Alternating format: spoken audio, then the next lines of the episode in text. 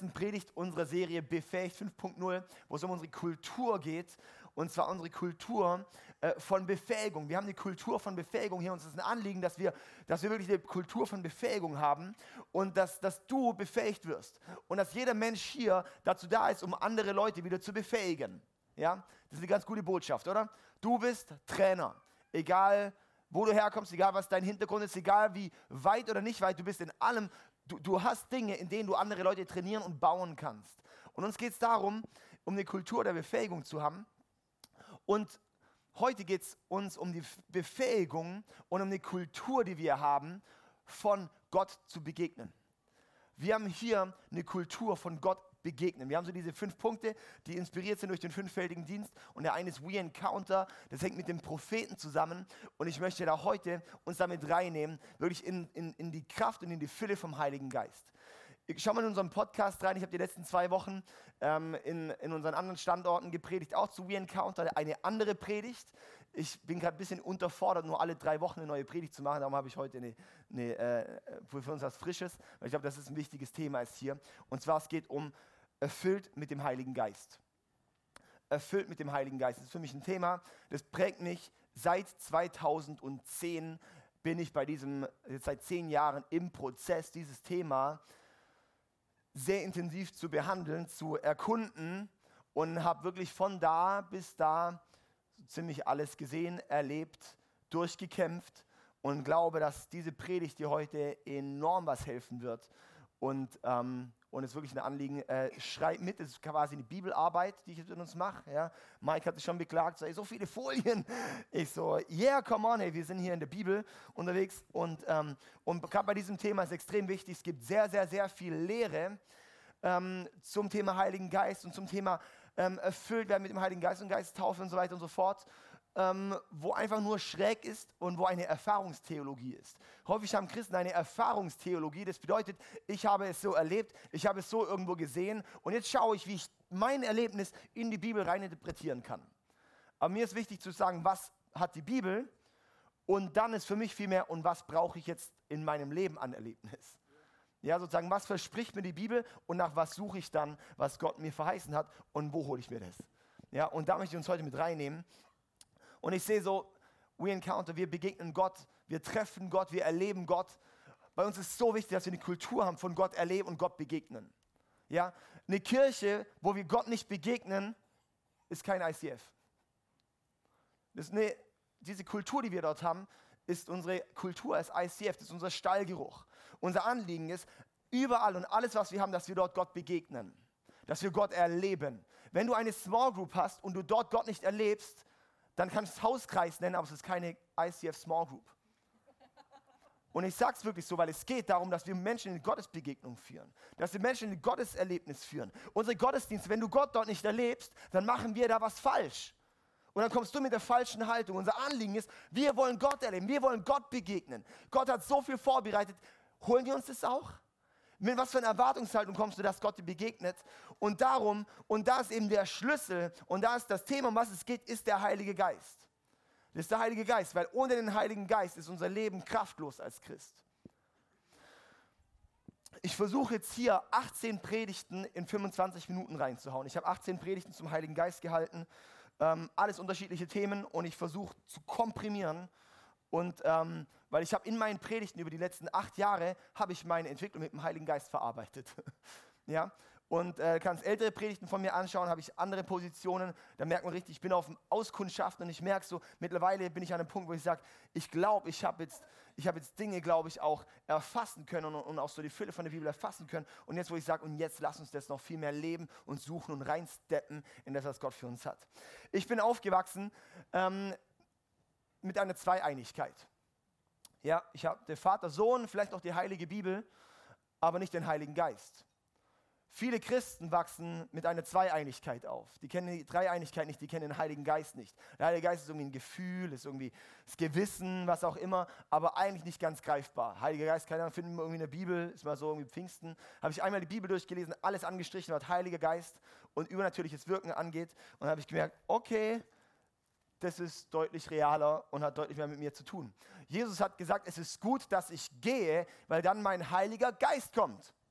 Das heißt, wenn Jesus sagt, es ist gut, dass er geht, dann ist es sehr, sehr relevant. Wenn Jesus sagt, ich gehe, würde ich sagen, ich schließe die Türe ab, du gehst sicher nicht.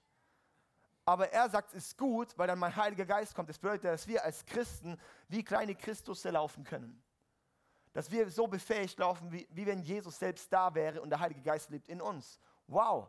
Okay, der Heilige Geist, es ist wichtig, der Heilige Geist ist nicht nur eine Energie. Der Heilige Geist ist nicht nur eine Energie, der Heilige Geist ist Gott. Wie wir in 2. Korinther 3, Vers 17, das kannst du jetzt aufschreiben. Ich sage dir, wenn du diese Predigt heute versuchst, dir selber zu erarbeiten, brauchst du wahrscheinlich Wochen oder Monate ja, äh, intensiven Bibelstudiums. Ähm, darum kannst du echt mitschreiben, wenn dich das Thema in irgendeiner Weise juckt. 2. Korinther 3, Vers 17 heißt es, der Herr aber ist Geist und wo immer der Geist des Herrn ist, ist Freiheit.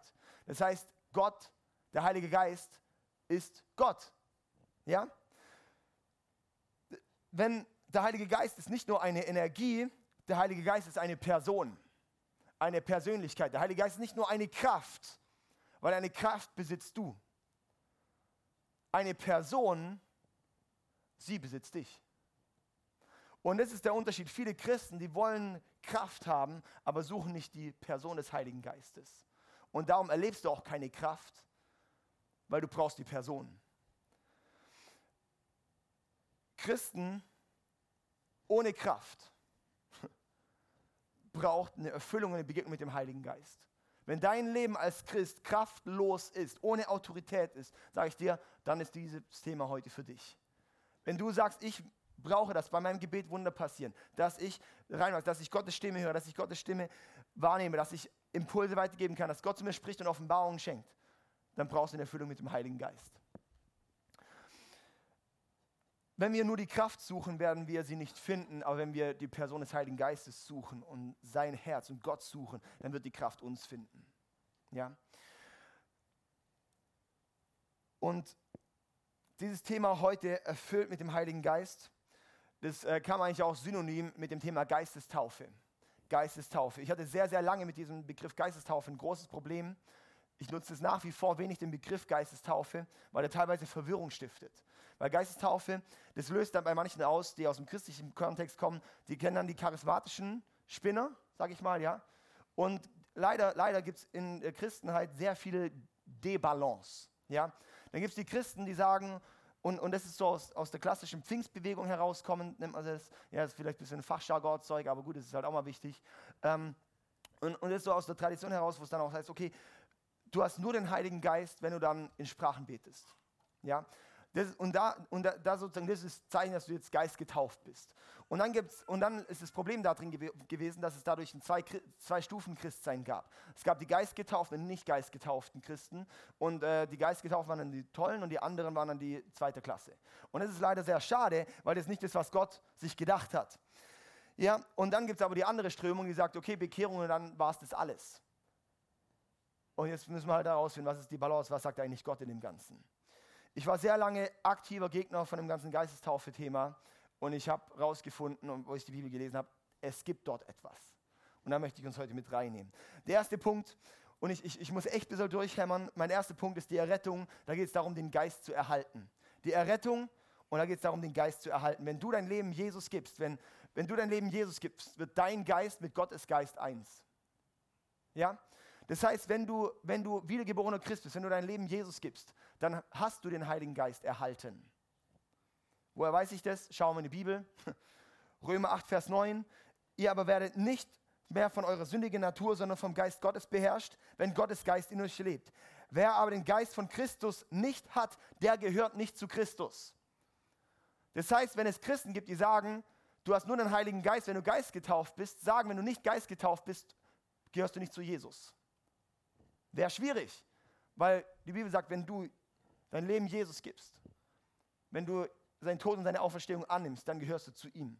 Ja? Und hier eben mit dem Geist, das heißt, wenn du dein Leben Jesus gibst, mit der Errettung erhältst du den Geist.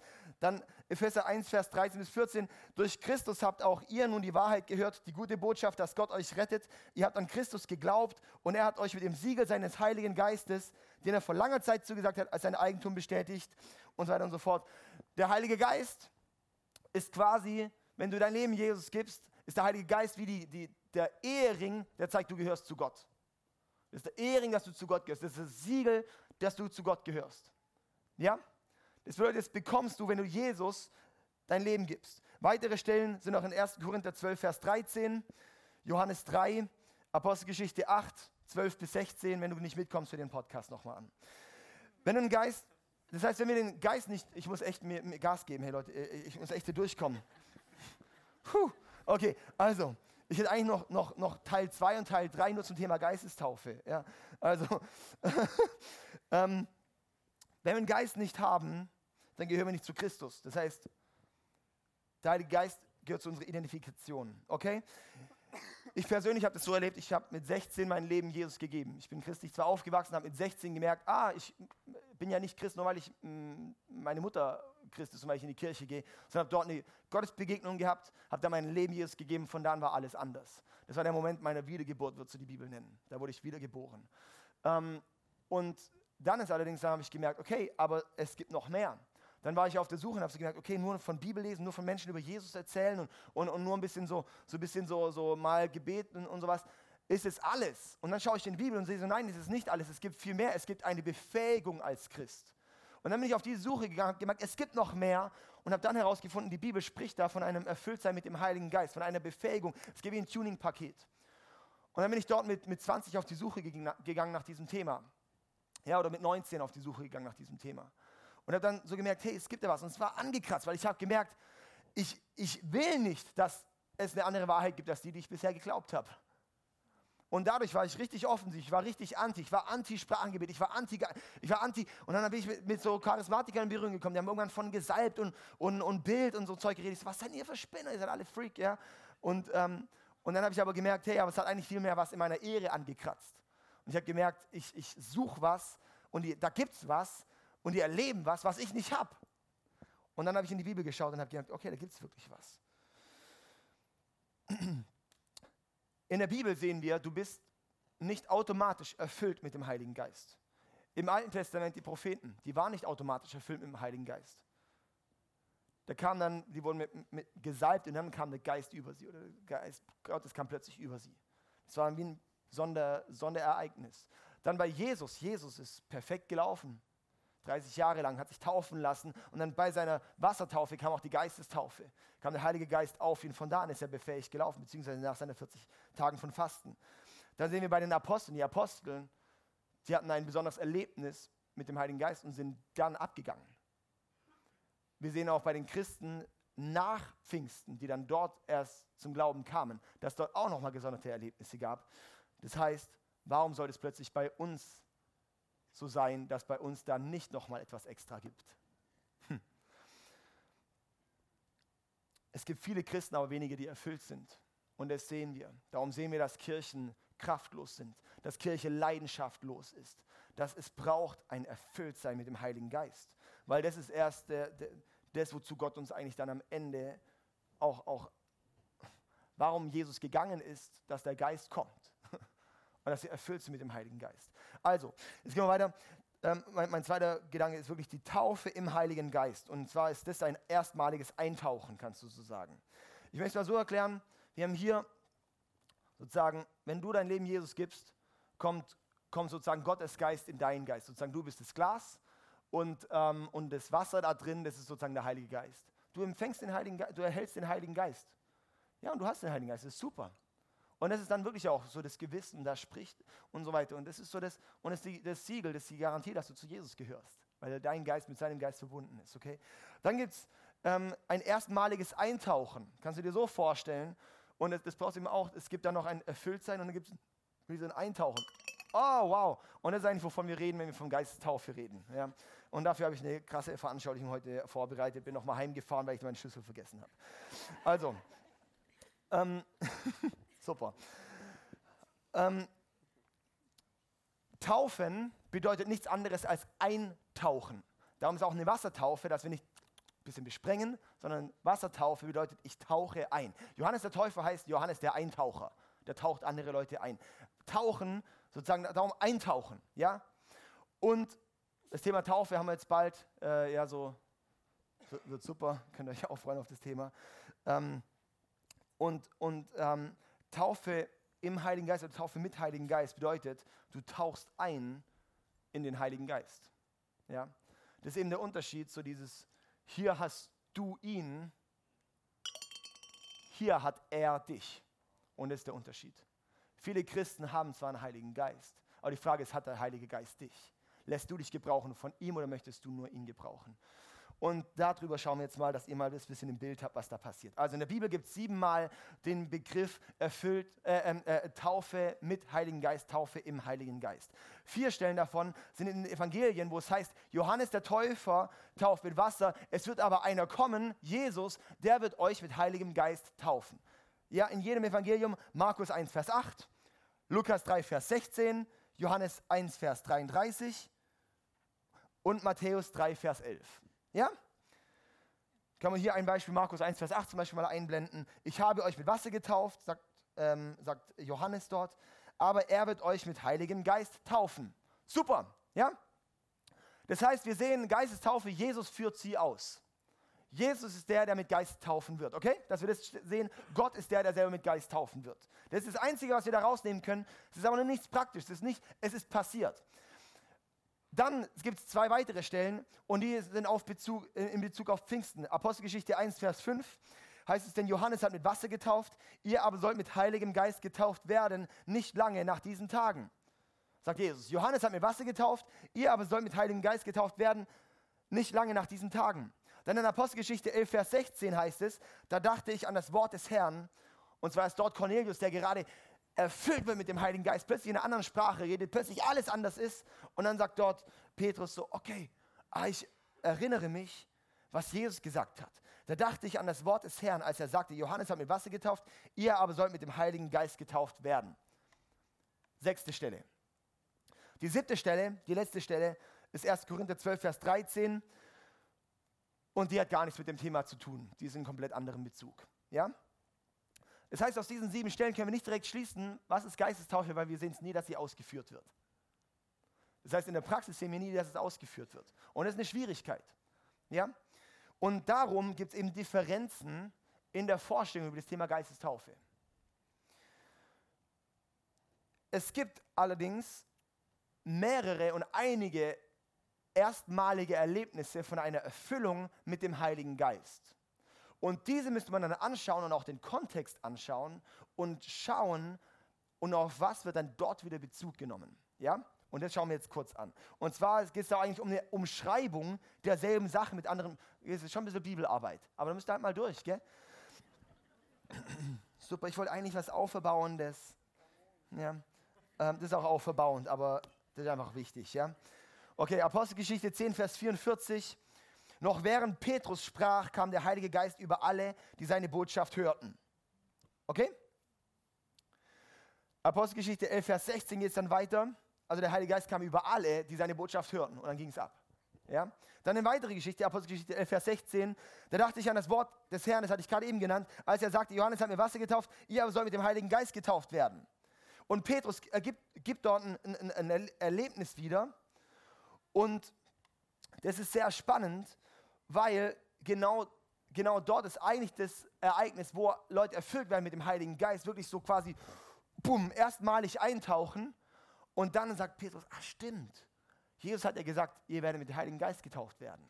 Und in einem Bezug, das ist das, was passiert ist. Das heißt, doch tatsächlich, wir sehen tatsächlich, dass es Geistestaufe gibt und dass es eine Verheißung ist und dass es auch ein Erlebnis ist, das, und jetzt komme ich gleich dazu, auch, auch, auch nicht unbedingt zusammenhängt mit deiner Errettung, mit die, wo du dein Leben Jesus gibst. Jetzt gibt es eben Leute, die sagen, okay, aber in der Bibel die Zeit, das war noch so eine besondere Zeit. Weil da hat ja Jesus gerade noch gelebt und es war anders, aber heute ist es, ist es anders halt. Heute ist irgendwie, wenn wir unser Leben Jesus geben, direkt dann passt alles. Fast richtig, nicht ganz. Und zwar in Samaria lesen wir in Apostelgeschichte 8, Vers 14 bis 17. Und da ist es so, dass in Samaria, und es sind die Gläubigen, die kamen, ich, ich gebe es nur kurz wieder mit meinen Worten, weil ich habe echt nur noch kurz Zeit, ähm, dass ihr dann alle heim könnt und dann essen könnt und dann freut euch. Ähm, Samaria, in, in Samaria, ähm, und das ist dort in Samaria, die Leute, die dort gläubig geworden sind, die sind nach dem Jesus gestorben, nach dem Jesus auferstanden und nach Pfingsten sind die erst gläubig geworden. Das ist sehr wichtig. Wir müssen dann in der Bibel schauen, okay, wo hat es zum Beispiel stattgefunden, dass Leute gläubig wurden nach Pfingsten, weil alles nach Pfingsten ist unsere Identifikation. Genau dasselbe, was wir heute haben. Und es ist dann eben auch dort, und wo es dann, wo es dann heißt, ähm, als die Apostel in Jerusalem hörten, dass das Volk in Samaria die Botschaft Gottes angenommen hatte, schickten sie Petrus und Johannes. In Samaria angekommen, beteten die beiden für die neuen Gläubigen, damit sie den Heiligen Geist empfingen. Bis dahin war der Heilige Geist noch auf keinen von ihnen herabgekommen. Herabgekommen ist wie so ein, so ein ja, so, so quasi herabgekommen. Ähm, Sie waren nur auf den Namen von Jesus, dem Herrn, getauft worden. Petrus und Johannes legten den Gläubigen nur die Hände auf und sie empfingen den Heiligen Geist. Das heißt, sie wurden gläubig nach Pfingst und es gab ein extra Erlebnis und dann ging es ab. Ja? Und dann Apostelgeschichte 19, Vers 2 zum Beispiel noch, habt ihr den Heiligen Geist empfangen, als ihr gläubig wurdet, fragte er sie. Nein, antworteten sie. Wir wissen gar nicht, was du damit meinst. Nein, ich weiß gar nicht, was du damit meinst, war meine Aussage über Jahre. Und dann habe ich diesen Vers gelesen und gemerkt, die haben dasselbe gesagt, wie was ich auch sage. Wenn du gerade drin sitzt und denkst so, hä, von was redet der? Sage ich, welcome to Samaria oder wo, nee, wo waren die jetzt hier? Ja, weil genau in dieser Situation stehen wir häufig, ja, es, was, was soll das? Und es kratzt dich wahrscheinlich an und denkst so, was soll denn das hier? So, das ist irgendwie so eine Pfingstgemeinde und so. Ne? So sagen dann vielleicht so konservativere und dann sagen die Pfingst, ja, endlich Pfingsten. Und wo ich sage, bleiben wir auch differenziert, ist auch wichtig. Ja? Ich kann mich eben gar nicht einordnen, in welche Strömung ich gehöre, so welche theologische, weil irgendwie sage so, ich nehme halt die Bibel und gucke, was da, da drin ist. Gell? Ich habe irgendwie so alles so drin, ich weiß auch nicht. Auf jeden Fall, ähm, den, vom, vom Geist, den, den Geist wirklich zu, zu, zu empfangen und, und, und gefüllt zu werden, nachdem wir gläubig werden, ist sehr, sehr spannend. Wie ist es zu verstehen? Was, was, was passiert dort jetzt? sozusagen, wie, wie, kann man sich das vorstellen? Also, wie ich gesagt habe, Taufe heißt tauchen. Ja, das heißt eintauchen. Das heißt, der Heilige Geist hat dich. Und was bedeutet das? Es bedeutet ganz konkret, und das Einzige, was wir sehen, es gibt dann eben, wo dann sagen, okay, wenn du geistgetauft bist, dann musst du in Sprachen beten. Wo ich sage, du kannst in Sprachen beten, aber es muss nicht sein, dass es sich so äußert. Die einzige Aussage, die wir in der Bibel haben, das wird sicher kommen, wenn du mit dem Heiligen Geist getauft wirst, ist in der Apostelgeschichte 1, Vers 8. Und da heißt es, aber wenn der Heilige Geist über euch gekommen ist, werdet ihr seine Kraft empfangen. Das heißt, wir werden seine Kraft empfangen. Das ist, was passiert, wenn wir mit dem Heiligen Geist getauft werden. Wir werden seine Kraft empfangen. Wie sich das äußert, in Sprachengebet, in Prophetie, in, in, dass du merkst, dass, dass Wunder passieren, dass, dass du Kraft empfängst. Wie Kraft, das überlassen wir mal Gott. Was aber eine Sache ist, wenn du mit dem Heiligen Geist gefüllt wirst, das sind ja nicht, nicht du hast ja die, die, die Fülle, sondern der Heilige Geist hat ja das. Das bedeutet, dass er seinen kompletten Werkzeugkoffer hat und er dir zur Verfügung steht. Und darum, und, und die Sache ist die, warum äußert es sich häufig doch auch im Sprachengebet, dass du in einer anderen Sprache redest, die du gar nicht selber beherrschst und die plötzlich der Heilige Geist durch dich spricht? Warum? Weil das ist das Einzige, was du sofort siehst. Die anderen Sachen siehst du nicht sofort. Du siehst nicht, wenn jemand für dich betet und du merkst, wow, krass, der Heilige Geist kommt gerade und redest in anderen Sprachen. Aber du siehst nicht, wow, krass, wenn ich bete, passiert ein Wunder. Du musst dann erst für jemanden beten und es passiert ein Wunder. Du musst dann erst, erst Gott fragen und, und so dieses, schenkt Gott dir Impulse, Bilder, was auch immer. Das wirst du dann erst, diese Dinge merkst du erst später, das Sprachengebet merkst du sofort. Ähm, ich gehe da vielleicht auch noch ganz kurz, sage ich noch einen Satz zum Thema Sprachengebet. Ähm, auf jeden Fall ähm, ist das was, wo ich sehe, hey, der biblische Befund zeigt, es ist was, das uns zusteht. Die Sache ist aber jetzt die, und die ist mir jetzt auch sehr wichtig hier. Und zwar, ähm, ah ja, genau. Und zwar lesen wir nicht in der Bibel, dass es bei einem erstmaligen Eintauchen bleibt, sondern die Aussage ist, lasst euch immer wieder erfüllen, lasst euch erfüllen mit Heiligen Geist. Und das ist jetzt ein Stretch für die ganzen Geistestaufen Nachjager. Ja? Weil es geht nicht darum, einmalig vom Heiligen Geist erfüllt zu sein, sondern es geht um eine Erfüllung als Lebensstil. Woher nehmen wir das? Apostelgeschichte 4, Vers 8. Da wurde Petrus vom Heiligen Geist erfüllt und sprach zu ihnen, ihr führen Männer und ihr Ältesten unseres Volkes und so weiter und so fort. Petrus hat nach Pfingsten, wurde er immer wieder neu erfüllt mit dem Heiligen Geist. Die Apostel werden immer wieder neu erfüllt mit dem Heiligen Geist. Warum? Weil es braucht immer ein erstes Eintauchen, aber das Leben als Christ ist ein immer tiefer zu tauchen. Und jetzt wäre es eigentlich cool, wenn, wenn dieses Ding hier tiefer wäre, dieses Becken, weil es geht darum, einzutauchen und es ist halt immer ein erstes Mal. Es brauchst immer ein erstes Mal. Aber dann geht es darum, tiefer zu tauchen und tiefer zu tauchen und tiefer zu tauchen und nochmal erfüllt zu werden und tiefer erfüllt zu werden mit dem Heiligen Geist. Wie kann man das erklären? Zum Beispiel an einem Luftballon. Wow, ist der voll? Ja, der ist voll, aber er geht noch voller. Und er geht noch voller. Halleluja. Das hier bedeutet, immer wieder und immer tiefer und immer mehr erfüllt zu werden mit dem Heiligen Geist. Dass, dass, dass du immer mehr abgehst. Und das ist was, dazu sind wir da. Aber es braucht ein erstmaliges. Aber die meisten Christen bleiben nur lasche Lappen. Es ist schon ein bisschen Luft da drin. Bleibt, ja, ich sag's halt echt so, gell? Es ist schon hier ein bisschen Luft drin. Du hast einen Heiligen Geist, aber bist du prall mit dem Heiligen Geist? Es geht darum, wirklich hier, diese beiden, Bilder kannst du zusammennehmen, wirklich den Luftballon, den mehr zu füllen mehr zu füllen, wirklich zu sagen, hey, ich will Erfüllung mit dem Heiligen Geist. Weitere Stelle, Apostelgeschichte 4, Vers 31. Und als sie gebetet hatten, erbebte die Städte, wo sie versammelt waren, und sie wurden alle vom Heiligen Geist erfüllt und redeten das Wort Gottes mit Freimut. Schon wieder erfüllt. Also wenn die Apostel, die sicher ziemliche, also ich würde die jetzt mal einfach so aus meiner Perspektive sagen, das waren schon ziemliche Premium-Christen. Aber das Coole war, es waren keine Premium-Christen, sondern waren Christen wie wir auch. Und wenn die diese immer mehr und immer tiefere Erfüllung mit dem Heiligen Geist brauchen, wie viel brauchen wir die dann? Wir brauchen das dann, oder? Hey, und ich sehe so, das ist, darum geht es. Hey, du kannst voll sein, aber sei noch voller. Dass wir uns danach ausstrengen. Epheser 5, Vers 18. Und sauft euch nicht voll Wein, woraus ein unordentliches Wesen folgt, sondern lasst euch vom Heiligen Geist erfüllen. Und da geht es darum, lasst euch vom Heiligen Geist immer mehr und immer mehr und immer mehr erfüllen. Was ist es? Er erfüllt dich. Das heißt, du stellst dich zur Verfügung, dass er dich füllt.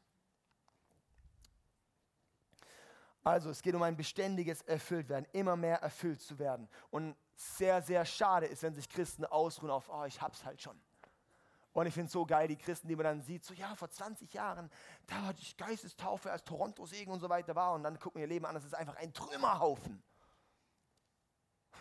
Schade. Schade.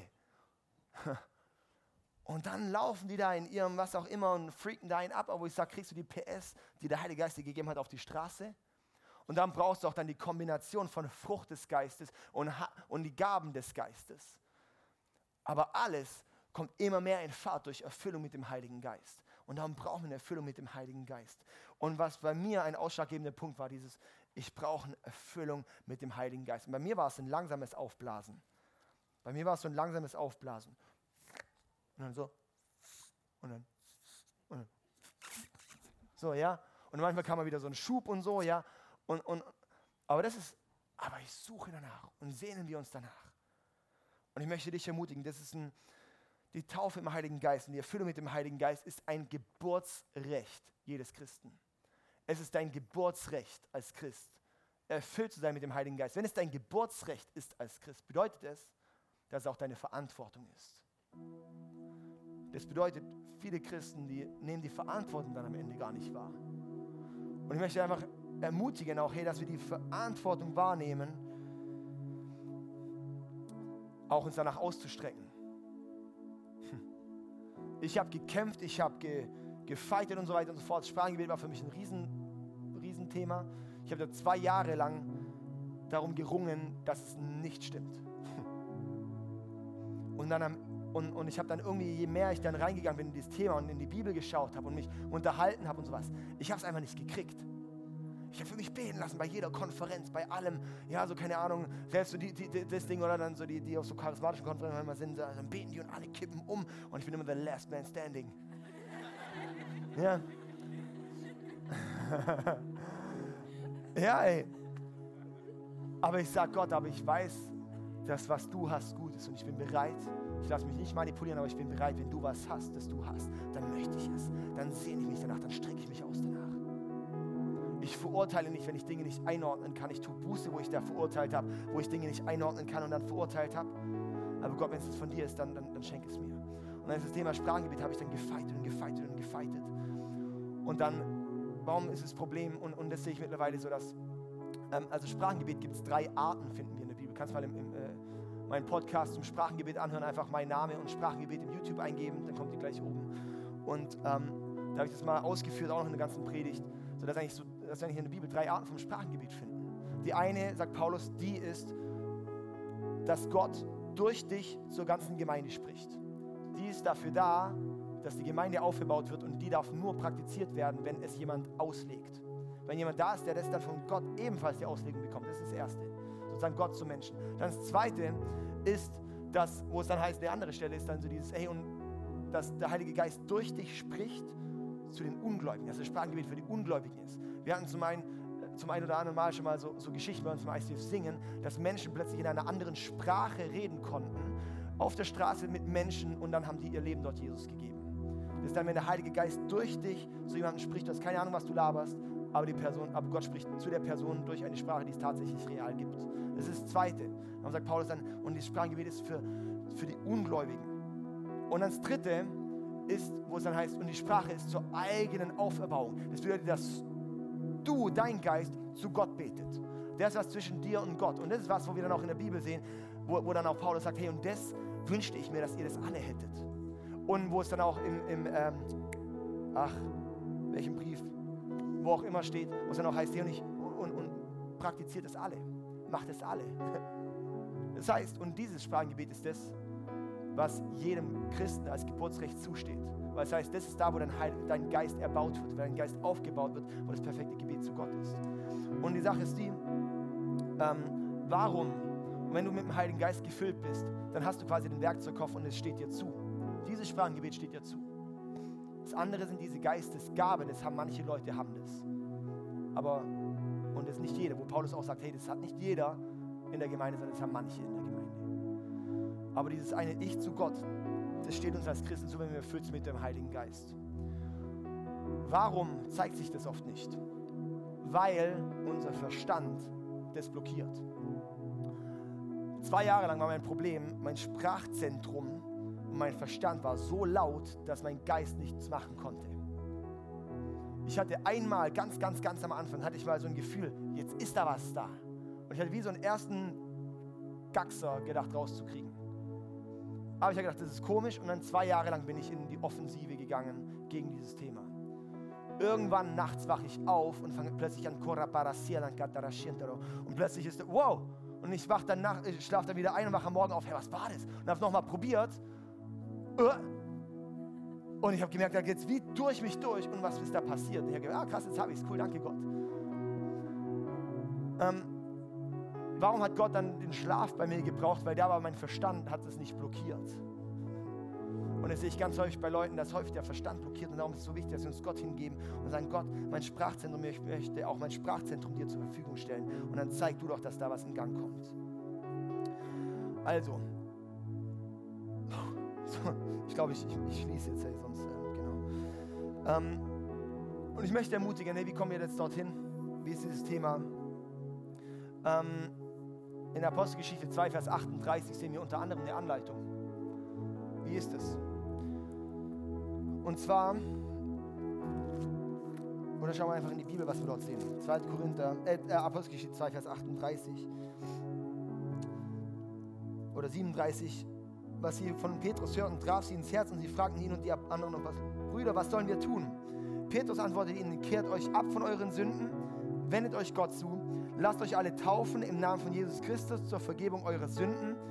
Dann werdet ihr die Gabe des Heiligen Geistes empfangen. Okay? Das ist eigentlich ganz cool.